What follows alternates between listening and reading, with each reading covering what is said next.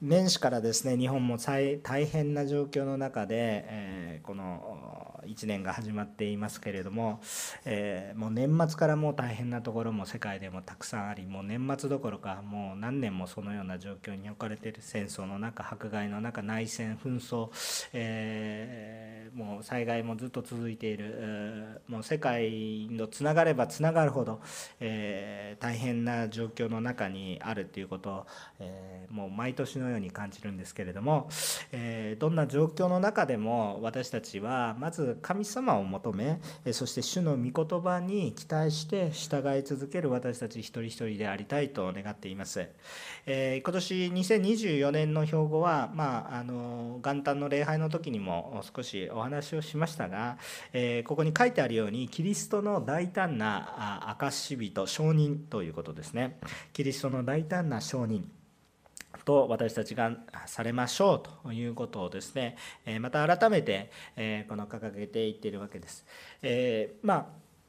あんまり詳しい話ばかりをしても仕方がないんですけれどもローザンヌという世界の宣教の大会が今年韓国のインチョンで行われることになっていてオンヌリ教会がそこの主要なあの支援協会の一つになっています、えー、ですので、えー、まあ、このことをですね、えー、この覚えてですね、えこの全ての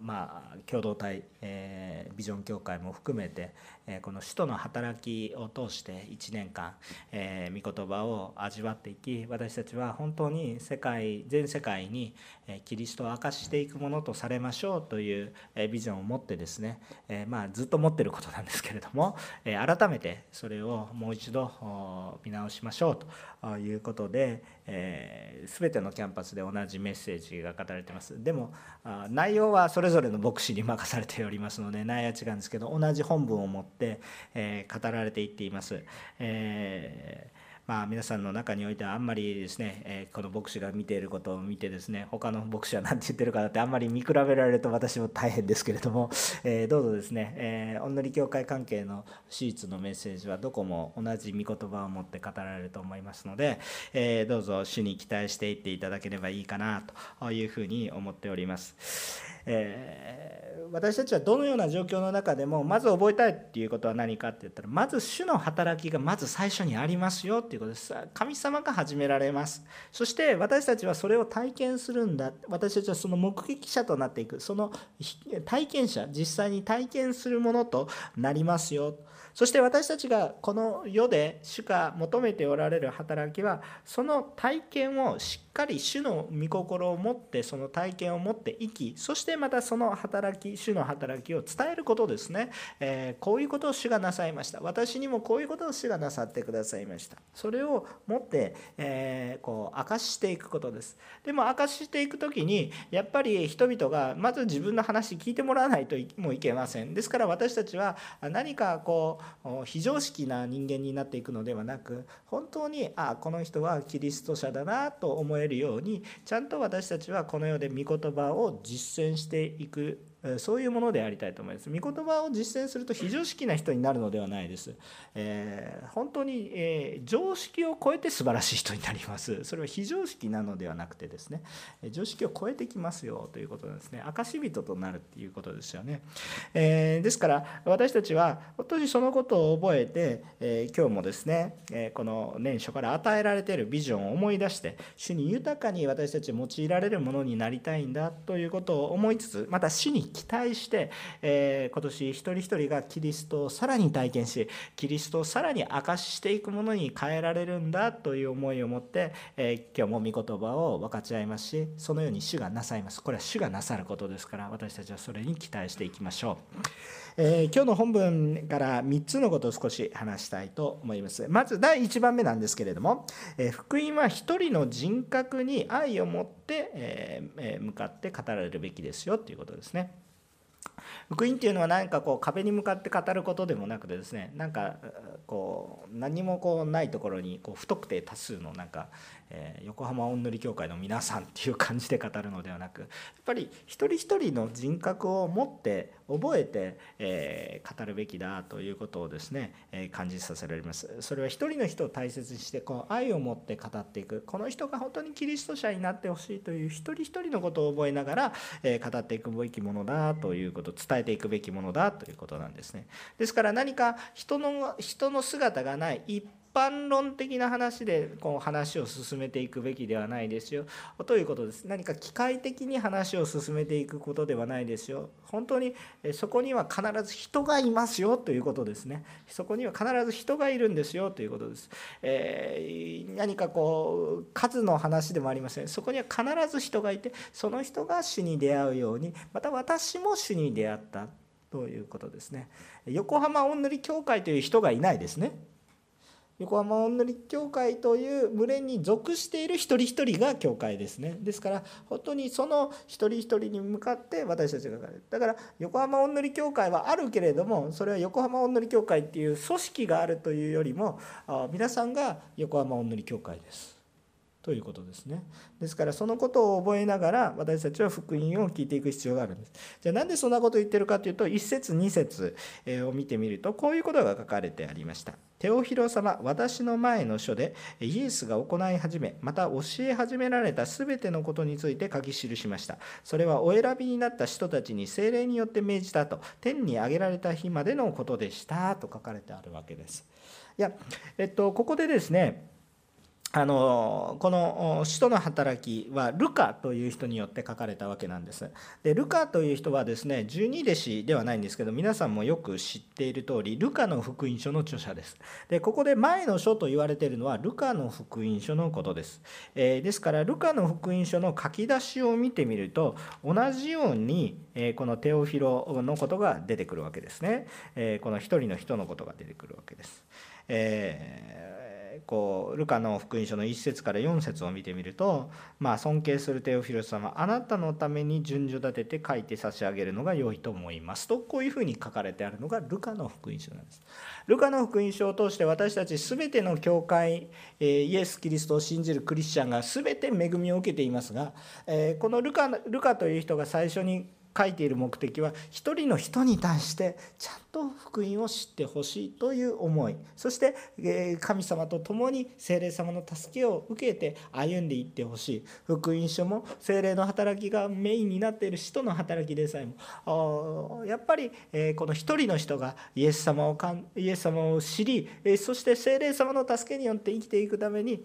書かれてあるものなんだということです。一人の人に対して丁寧に書かれているので全ての人に対して丁寧に書かれているものとなります。一人の人のために書かれているからこそ全ての人のために有益なものとなっています、えー、ルカはあ十二弟子ではなかったんですけれども使徒たちと共に生きそして使徒たちから直接を聞いたことを本当にイエスを信じる者たちのためにまたイエスを信じて歩んでいくその一人の人のために、えー、本当にイエス様のことそして精霊のことを本当にまとめてよく分かりやすいように書かれてあります。ですから他の福音書と比べて非常に丁寧で緻密に書かれてありますしすごく理解しやすくなります。ルカは医者でもありましたので非常に分かりやすく綿密にまとめて書かれているものだということを覚えていきたいと思うんですねですからイエス様のこの一生のことをこう頭の中で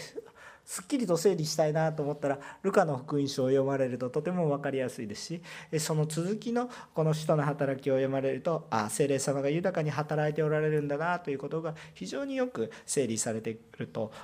いうふうに思います。でルカの福音書の初めでもそうだったんですがテオフィロという人に対して書かれています。で一応このテオフィロという人は誰かということについては諸説あってですねよく分かってないということが、まああのこうまあ、結論的なところなんですね。でこのテオフィロっていうのがですねその名前の程度こう、まあ、セオフィレオフィレオということですね神を愛するというような神に愛されるとかそうそういうような意味合いがありますので、えまあ主を信じている主を愛している人々一般に対して呼びかけているんじゃないですかとそういう理解もあるかもしれませんけれども文脈を見てみるとやっぱりあ一人の人に語りかけているような表現となっていますのでやはり一人一人の人を見て語られているんだというふうに理解してよいかなというふうに思うんですよね。ですからはイエス・キリストが一匹の羊を本当に求められたように私たちも一人一人をちゃんと持って思ってこの福音を語っていくべきだということなんですね。私たち当たり前のことですけど一人の人を大切にしないのであるならば全体を大切にすることなんて絶対できないわけなんですね。全体を見てるので一人の人を大切にしていないですよっていうのはなんか分かるような気もするけど実はそれはあのあ本当に一人の人を大切にしているわけではないということになるわけです。えですのでやっぱり私たちも小さいものが大切にされている、えー、そういうお店例えばですねもうもちろんですね大きなお金を払う人を大切にするお店なんてどこだってそうなんですけれどもしかし、えー、まあいつもサービス定食しか頼まないような ね、こう一番こうメニューが並んでたら一番最後の安いやつしか頼まないような人でも大切にしてくれるお店であるならば、えー、どんな人でも大切にしてくださるなと思ってむしろそこに常連のように通っていく、えそのようなえことがあると思うんですね身近なところでも。え神様は私たち一人一人をちゃんと人格として見ておられそして一人の人のために書かれたあこの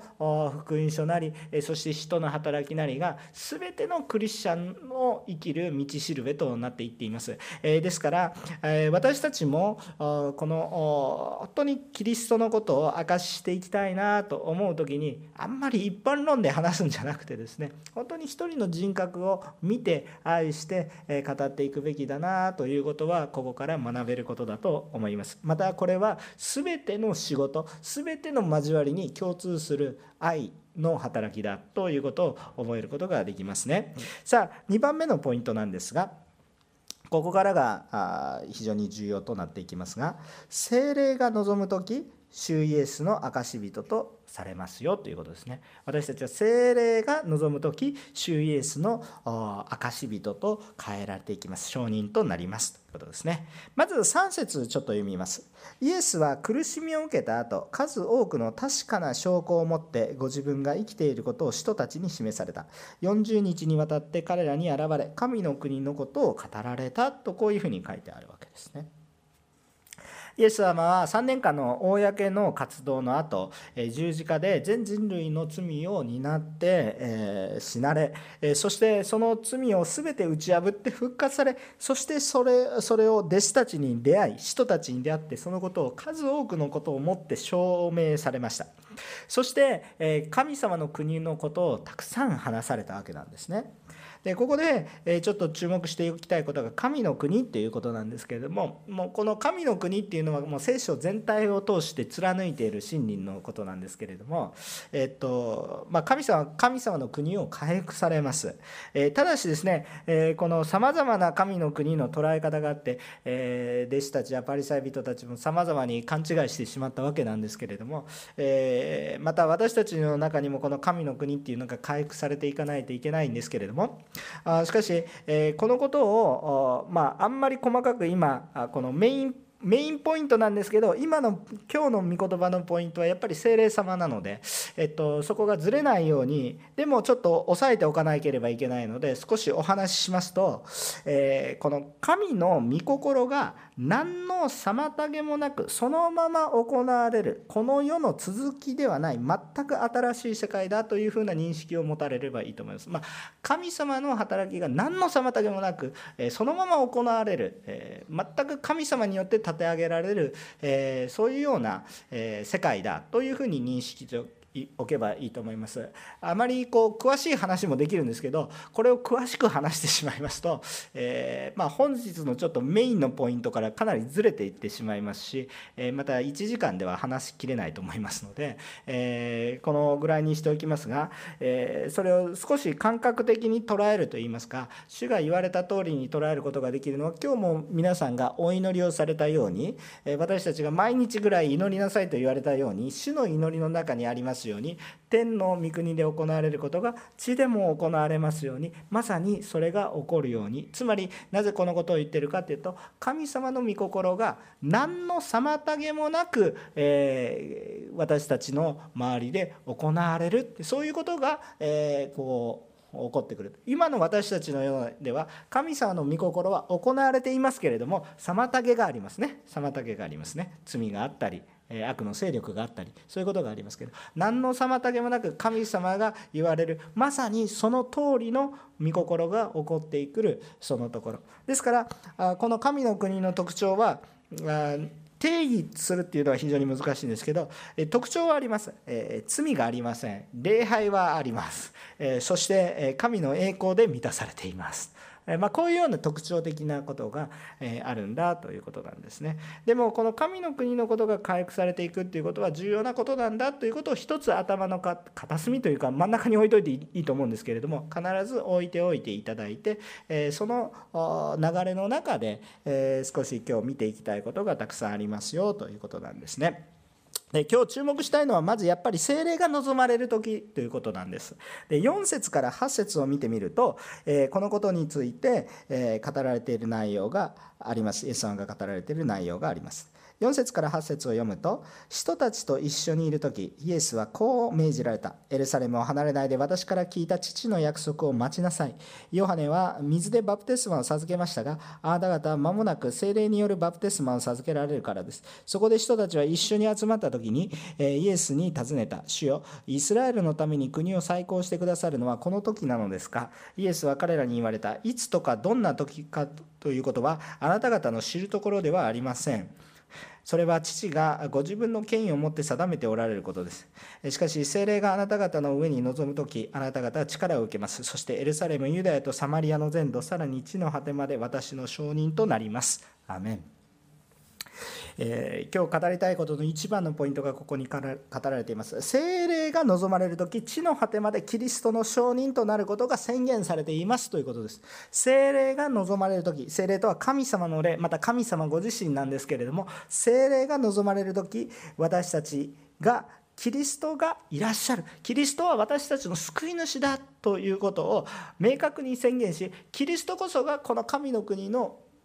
王ですよ。また本当にそれを治めるものですよ。神ご自身がそれを治めるものですよ。ということを本当に宣言していく。この世は神様のものですよ。って宣言していけることができる。そのようなものに変えられていくんだ。ということなんですね。キリスト者クリスチャンっていうのはですねここで言われている通りどういうものかっていうと神の霊である精霊を求め祈り待たなければいけません。クリスチャンっていうのは必ず精霊の働きが必要ですよ、えー、精霊の働きなしにして、えー、クリスチャンキリスト者になることはできませんということを言いたいと思います。あのなんとか派なんとか派とかいろいろあるんですけれどもえっとねもちろん精霊の働きを強調したりするところもあります、えー、でもその精霊の働きを強調しなくても精霊の働き自身を否定してしまうのであるならばもうそれはですねもう聖書の言ってることとは全く違うなんか人間的な都合の中にあることです。精霊の働きっていうのは非常に多岐にわたります。全ての全世界の全ての地の果てまでですねキリストの証人になりますっていうとですねやっぱり精霊様の働きって多様になります。私たちの中でも多様性があるでしょ。でもその一人一人が全部主を信じていくっていうことになるんですから主の働きは非常に多様なんです。主の働きっていうのは全てです。ですから非常に多様な方でありますけれどもそれを自分に合わないからと自分の世界だけに精霊様の働きをとどめていってはいけません。けれども共通して言えることは一体何かっていうと必ず精霊様の助けがなければ私はキリストが主だと告白することはできないということです。でこのことは必ず覚えてください。私たちは精霊を求めなければいけません。またなければならないと言われると何だと思うかもしれないですけどそれは神様ご自身でありますし主がいなければ私たちは主の働きはできないんですよ。主がいなければ私の働きをします。私が頑張って私に栄光になることをします。でも精霊様が私たちを働かせるのであるならば私たちが成したことも神の栄光になっていきますねですから私たちは必ずこの方を求めなければならないんだっていうのは大前提には何を成す時も祈ってくださいっていうのはなぜですかって言ったらやっぱり精霊の働きを求める主の助けを求めるいや主の働きは今あるんですけどそれに気づくことができなくなってしまうのでどうかですね私たちはこのことを覚えてなしていく必要があるんだということなんですね。で私たちが受けた洗礼バプテスマっていうのももうこれ自体も洗礼の助けが必要です、えー、31日も洗礼式がね二部礼拝でもありました、えー、あの信仰告白式もありました、えー、洗礼があります。えー、ヨハネのバプテスマのヨハネが授けたように私も牧師も水で洗礼を授けることができます。もちろんその洗礼の裏で精霊様が豊かに助けてくださっているっていうことは確かなことなんです。私も人間の思いだけでそれを授けることができません。人間の思いだけで授けようとするした時にはちょっと難しかったことことも牧師の生活をしながら何度かありました。精霊様の助けがなければあ水の洗礼すらも授けることができないということを告白したいと思います。あしかし精霊様の助けがなければ水の洗礼もないしえまた精霊様の助けがなければキリスト者として明かしていくことができないんだ。精霊によるバプテスマ本当に水のバプテスマも結局は精霊のバプテスマ主ご自身が豊かに触れてくださらなければ何にもこう意味がないということになってしまいます。主ご自身が触れてくださらなければ水のバプテスマも単なる人の思いで、えー、ね、やってしまっているものであるならばそれは非常に虚しいものになるわけですよ。皆さんだって毎日風呂に入り、えシャワーに入ってる人は日本では多いと思うんですよね。毎日じゃなくてもいいかもしれないですけども。でも頻繁に水を使って全身洗ってますよね。えー、おそらくこの当時の中東の人たちよりもはるかにたくさん水を使ってると思います。でもだから私たちが記憶なるんですか？違いますよね。やっぱり水のバプテスマであろうが精霊の満たしであろうが精霊様によって助けられなければ何も起こることはないんだというこの原則をよく覚えていただきたいと思います。主の働きの主体性はいつも神様にあります。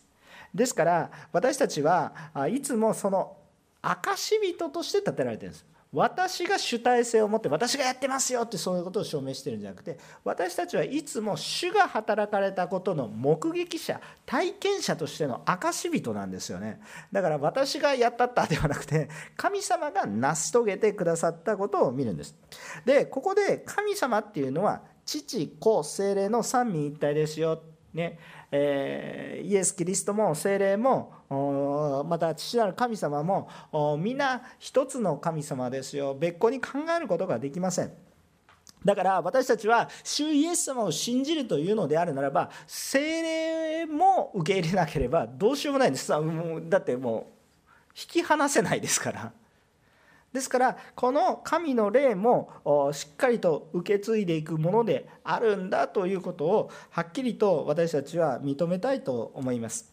でこの私たちは主イエス・キリストが語ってくださった御言葉に忠実に従いつつ精霊様に満たされていくんです。御言葉が無視されてただ精霊精霊と言ってもこれも無理なことなんです。精霊だけ求めてもそれは無理な話です。三位一体の神様です。イエス様を求めなければいけません。でイエス様は私たちにとって捉えやすいです。言葉でありますし理解しやすいです。知的に理解できやすいです。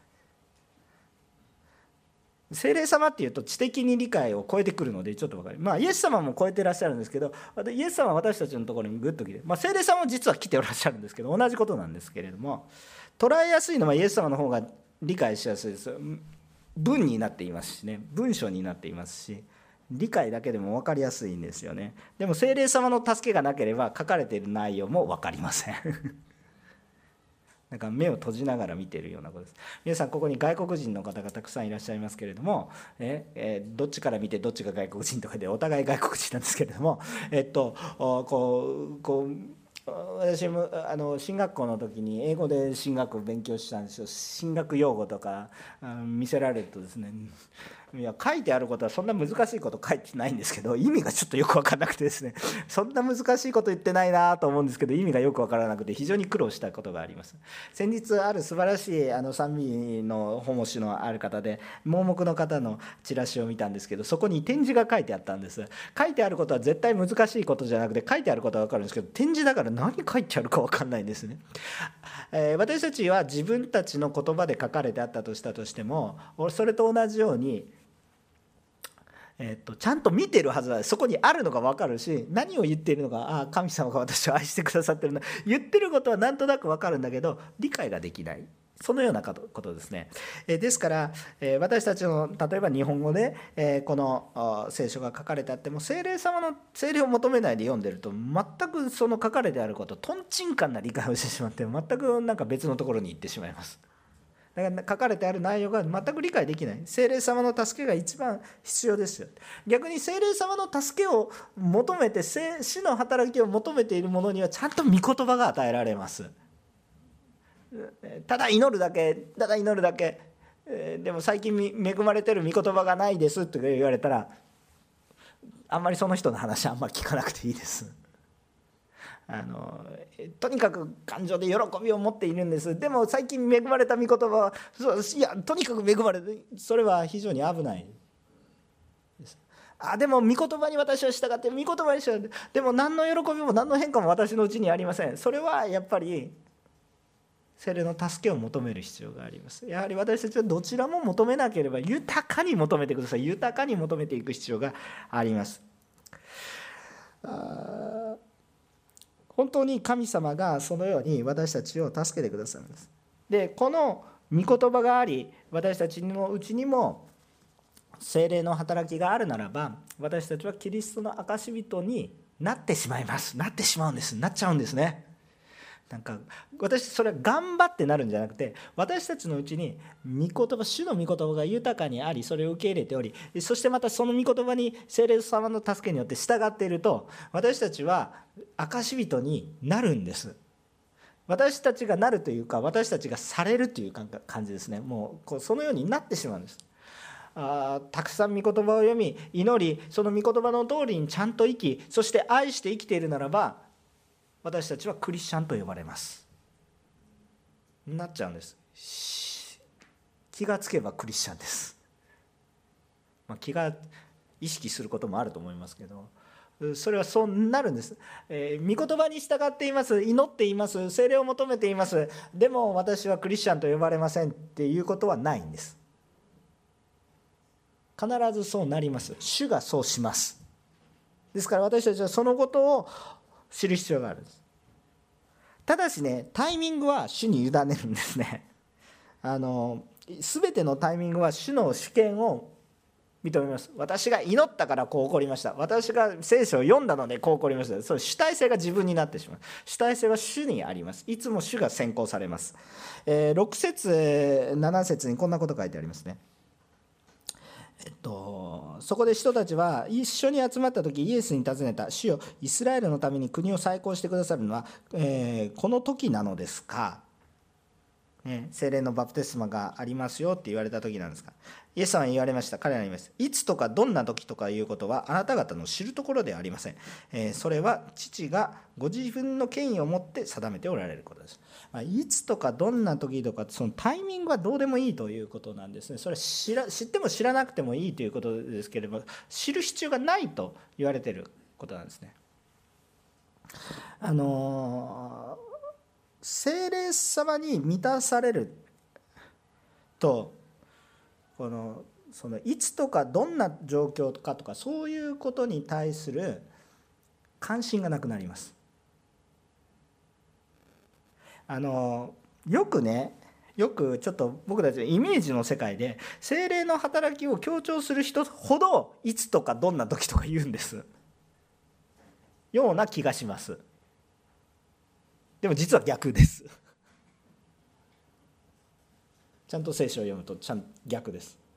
えっと精霊様に満たされれば満たされるほどいつとかどんな時に対してはどうでもよくなります。そこに強調点がないんです。精霊様に満たされれば満たされるほど神様の見思いが分かり神様が偉大であるということがよく分かるのでそこは私たちの入り込む隙がありませんということがよく分かってくるのでそれをいつですとかこんな時ですとかこういう状況になりますということをあんまりこう探さなくていいです。あの世の終わりはいつですかっていうのを探さなくていいです。いいですか？はっきりと言いますけどあの今私たちに与えられている使命はそっちではありませんということです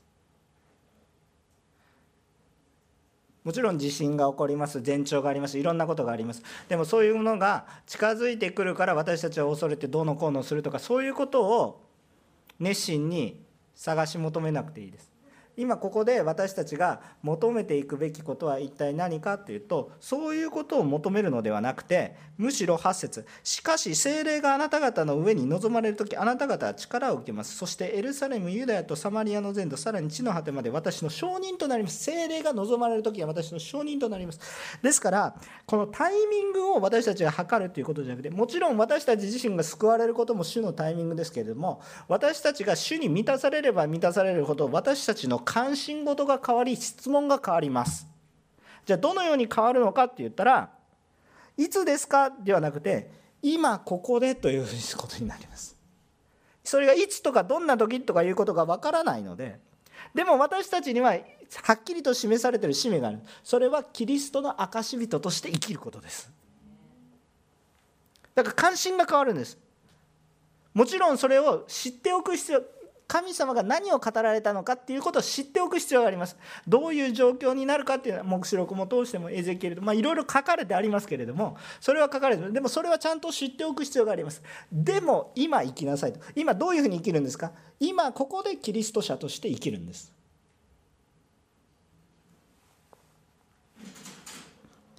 キリスト者として歩みたいっていう思いの方が優先されてきてそこに精霊様の助けが必要なんです。いつとかどんな時ということが重要にならないんです。今ここで私は主の証ししようと求めるんです。今私が求めることはいつですかじゃなくて今精霊を求めるんです。目の前にいる一人の人格に向かってまあいずれかじゃなくて今できることは主は何ですか？今私が伝えることができる福音は何ですか？今私が証しすることができることは何ですか？今私が学ぶべきことは何ですか？キリストの証人として。ということが重要になってくるんです。だからいずれとかなんか主の時こうなんか主の再臨の時はもちろんあるんですよ。でもその時に、まあ、備えることも重要なんですけどでも備え今今なんですよ。今。精霊様に満たされる時ほど今というところだからあえて強調するなら今を強調します私は。今主を信じるかどうか。信仰というのはいつも現在。現在進行形です。現在進行。過去過去たくさん信じたでもないです。これから先素晴らしい人になる。今精霊が望まれるならばそのタイミングは分からないけど精霊が望まれるならばあなたはキリストの証人となるんだということですね。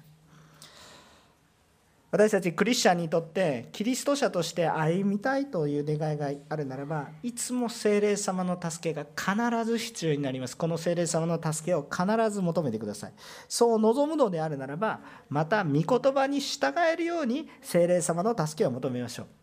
う。ね。どちらかだけではなくキリストの証人として歩むということはキリストの証人ですから御言葉の通りや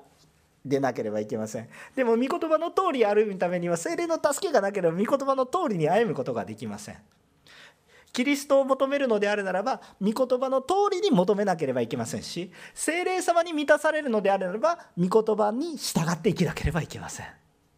いやそのようにしかできないということになります。御言葉に従えば精霊様を求めずにはいられなくなります。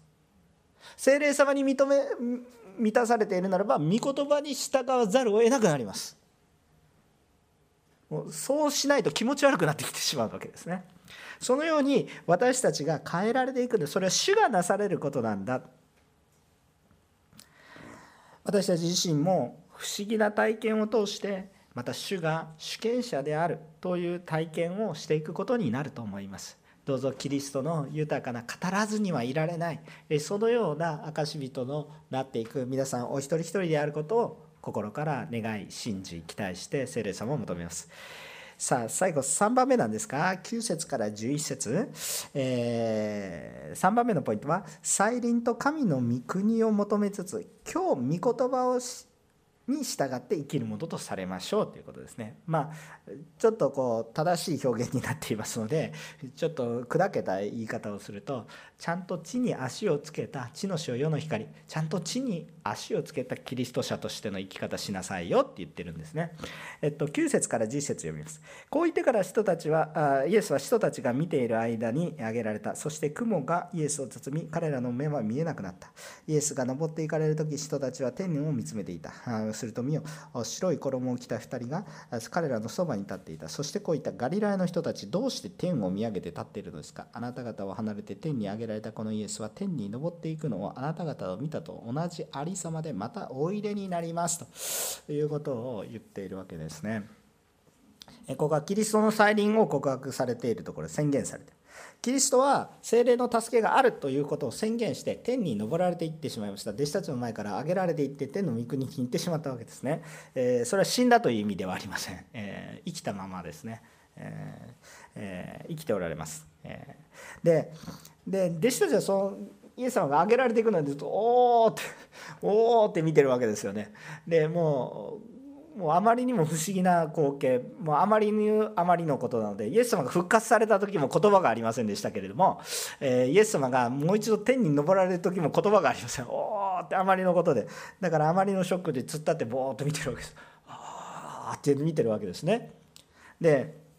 ところがそこにそこに精霊が現れて、まあ、いつまでほうけて見上げているんですかと。おーってイエス様ってまあイエス様を見上げることは悪いことではないですけどイエス様はぼーっと見てるんですよねでも精霊があ見つかいがですね、えー、私たちのところに来てくださって助けてくださるんです何て言ってるのかって言ったら「なんで手見上げて突っ立ってるんですか?」って言って。ね、イエス様はまたお越しになるからそんなこうあのことをですねあのそれはお越しになることは確実にお越しになるんだけど今やるべきことあるでしょって言って教えてくれてるわけですちゃんと神様の再臨はちゃんと求めていきましょう。イエス様は必ず来られます。イエス様は来られないんじゃないですよ。イエス様は必ず来られます。イエス様は必ず来られるし私たちはイエス様の再臨がある時に生きてるかもしれませんし生きてないかもしれませんけどもでも私たち全ての人が神様の前に立ち私たちの人生に対して弁明する時が来ます。でイエス様必ず来られます。皆さんあんまり深く考えすぎるのもいいんですけど深く考えないで時には聖書を単純に捉えてみるっていうのがすごく恵みになると思います。あのイエス様来ました。証しした？っ てうまくできなかったけど証しして全然大丈夫です。本当に必ず来られますから一つは私たちはあやっぱりキリストの証人として主ともう一度見舞える時にちゃんと今も見舞え合ってるんですけどでももう一度改めてイエス様が王として本当に神の国を回復するためにもう一度来られる時に「証したよねお前知ってるよ」って言われないですよね私たち本当にそのようなものとして歩みたいなということを私たち覚えたいんですよね。であので私たちは精霊を求めるわけです。そして再臨も求めます、えー、それはですね、え、この世が全く新しくなり神の国が実現されることなんです。でそれはそれで本当に素晴らしいことなんですけれどもぼーっと浮き足立っておーってやってるだけじゃダメなんです。それは来られるので今なすべきことをしなさいと。で私たちはそのいずれ来る再臨の世界の中だけで信じる。それは必ず来ます。タイミングは分かんないんですけど明日かもしれないし 今日かもしれないですけど。まあでも黙示録を見るともうちょっとちゃんと覚えていきますからそのタイミングを探ること自体が目的ではありません聖書勉強としてはいいんですけれども。でここでまあ重要なことは何か私たちは今この世にあってキリスト者として御言葉に従っていく必要がありますよ。だから天に昇られる前に4節でエルサレムを離れないで私から聞いた父の約束を待ちなさいって言ってるのにもうイエス様が天に昇られていったらそうだ私たちはエルサレムに行こうって言われるんだけどぼーっと待ってるんです今すべき御言葉がちゃんと与えられてますよ。とでも再臨ですよ何ですよとか言って今すべきこと今目の前の人を愛すること今足の前にやって自分が成長していくことちゃんとキリストの証を立てるものとして成長していくことそういうことで再臨です再臨ですとか言ってたらダメなんですよ。ぼーっとこう天を見上げて今すべきことは明確に御言葉から語られているのでちゃんとそれをとってエルサレムに行きなさいということです今できることがあるんですルカの福音書の17章の20節と21節を読みます。同じルカですけれどもルカの福音書の17章の20節と21節を見ます。こういうふうに書いてあります。パリサイ人たちが神の国はいつ来るのかと尋ねた時イエスは彼らに答えられた。神の国は目に見える形で来るものではありません。見よここだとかあそこだとか言えるようなものではありません。見なさい。神の国はあなた方のただ中にあるのです。アメン。もう明確ですよね。明確ですよね。神の国は今全世界的に全てのエリアでバーンと神の国が回復しているかってそういうわけじゃないですけど私たちの間ではもうすでに回復がしてあるんです。なぜですかって言ったら私たちが主の言葉に聞いて従って歩んでいって精霊様の御心を求めて助けを求めて歩んでいるならばそして私たちが主を妨げていないのであるならばまさに最初言ったように神様の御心が妨げなく行われているその姿がすでにあるんですよね。どこに？あなた方の間に。そのただ中にまさにあるんだと。私一人じゃなくてねあなた方の間に間にある。そのただ中にある。だからどこにあるんですかって。いやこの教会にもありますしあなたの家族にもありますしあなたの友達関係の中においても御言葉がなされその中にあって御言が命じておられる戒めがありますけど愛せよという愛がありそして主の御心を求めて自分の力でやるんじゃなくて主の御心いつも求め祈らないと分からない。祈りと御言葉しか神様の御心を覚えることができませんからもうイエス様と聖霊様もうまさにそのままですけれども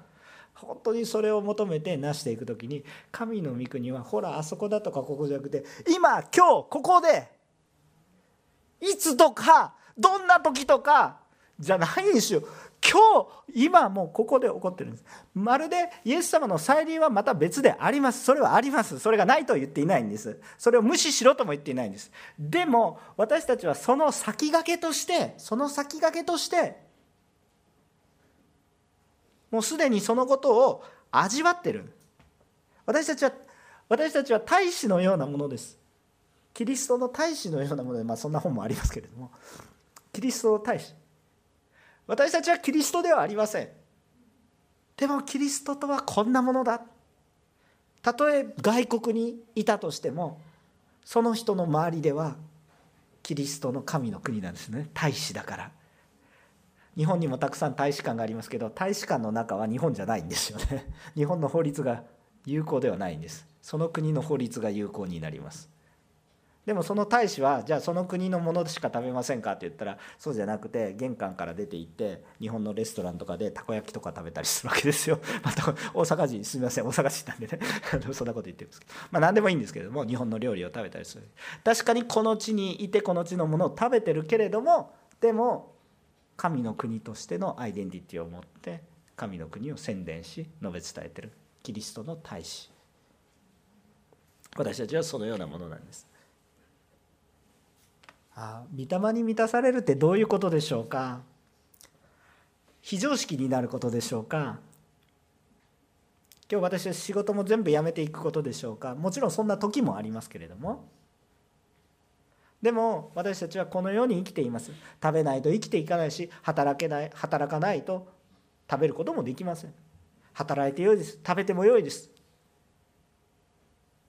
というかもっとたくさん働いてがっぽり稼いで神の栄光のためにがっぽり捧げればいいわけです。でもでも覚えてください。私はキリストによって歩んでいるもの。だから私はこの地においてなすべきことがありますし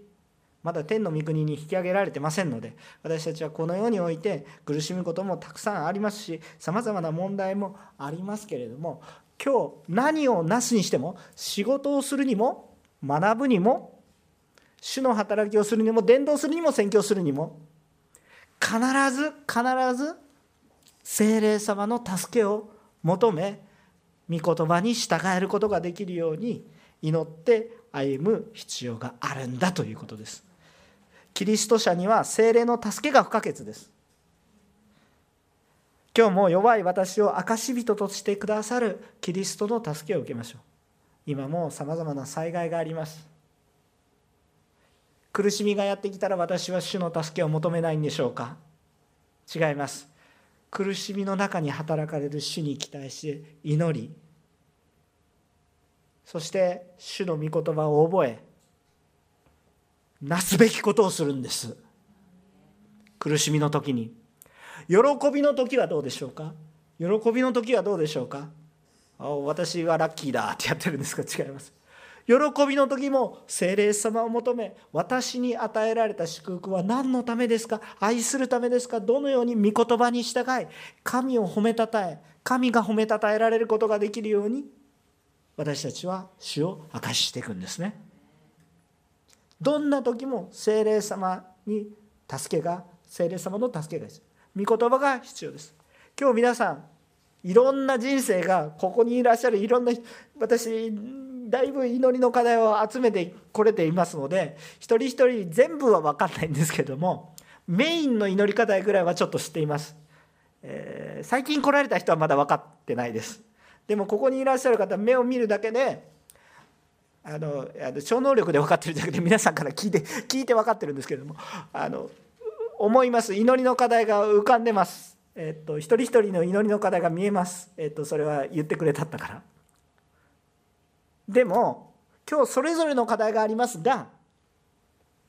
必ず御言葉を求めてください。でも精霊様の助けを求めてください。そうすればあなたのその小さな人生一つ一つの中に主の働きを体験せざるを得なくなってそしてあなたはキリストの証人になります。それが主が約束されていることです。それは再臨のとんでもないことが起こるかもしれませんけれどもとんでもないっていうか私たち求めてることですけどそんな大きいことが起こるかどうかは知りませんがけれどもあなたの人生の中にまさにただ中に神の国が回復されていく宮座が必ず起こってくることを信じます。今日も精霊様を信じましょう神様の御言葉を信じましょうそして主がなさってくださったこと主がなさってくださったと語る力を主によって与えられましょう。今日精霊を求める者には与えられます。お祈りをいたします。